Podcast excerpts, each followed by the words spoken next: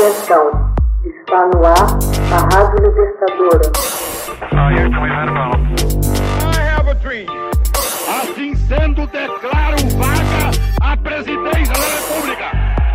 Começa agora o Hoje na História de Ópera Mundi. Hoje na História, 3 de abril de 1862.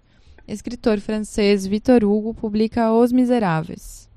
Em 3 de abril de 1862, durante o exílio, na ilha de Guernsey, Victor Hugo publicou o livro Os Miseráveis, uma verdadeira epopeia popular que imortalizaria personagens como Jean Valjean, presidiário em liberdade condicional. O pano de fundo é a história recente de então, a partir da Batalha de Waterloo até a insurreição republicana de 1832. Filho de um general do Império constantemente ausente, Vitor Hugo foi criado basicamente por sua mãe. Aluno ainda do Liceu Louis Legrand, tornou-se conhecido ao publicar a sua primeira coletânea de poemas odes, recebendo uma pensão de Louis XVIII.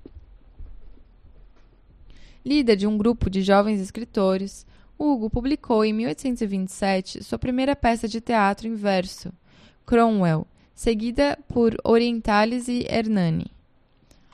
Ao lado de Nerval e Gautier, tornou-se o porta-voz do romantismo. Em 1831, publicou seu primeiro romance histórico, Notre Dame de Paris, também conhecido pelo título O Corcunda de Notre Dame.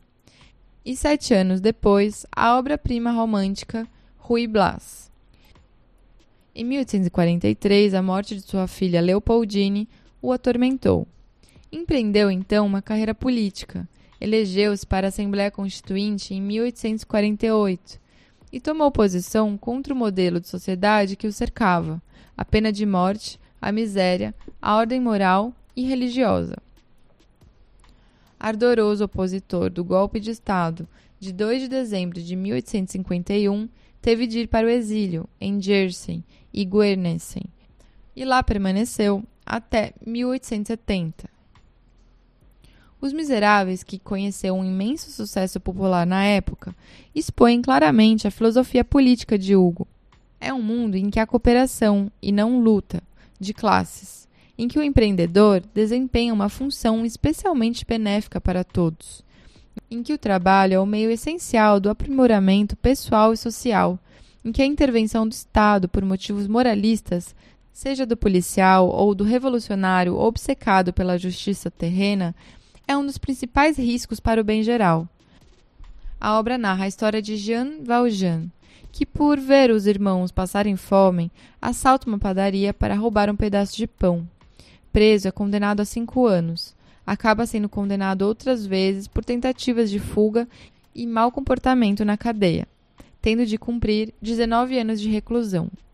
Posto em liberdade condicional, tenta se apresentar regularmente às autoridades, condição que, apesar dos altos riscos, nunca cumpriu. Valjean se sente marginalizado por todos, pois carrega o passaporte amarelo, que identifica como ex-presidiário. Um bispo, Bienvenu, o ajuda, mas ao invés de se mostrar grato, rouba sua prataria. É preso, pois as peças de prata ostentavam o brasão do bispo. No entanto, o bispo se recusa a denunciá-lo e diz que era um presente que tinha dado a Valjean.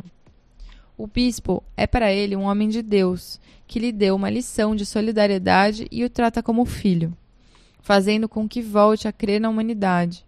Após nove anos sob sua nova identidade, Valjean prospera como negociante de vidrilhos, tornando-se um homem rico e respeitado como prefeito da pequena cidade de Vigo. Desolado diante do drama de uma das suas operárias, Fantine, demitida de sua fábrica e que tem de recorrer à prostituição para sustentar sua filha, Cosette, Valjean decide salvar a criança, adotando-a. Mas não há tempo de impedir a morte da mãe.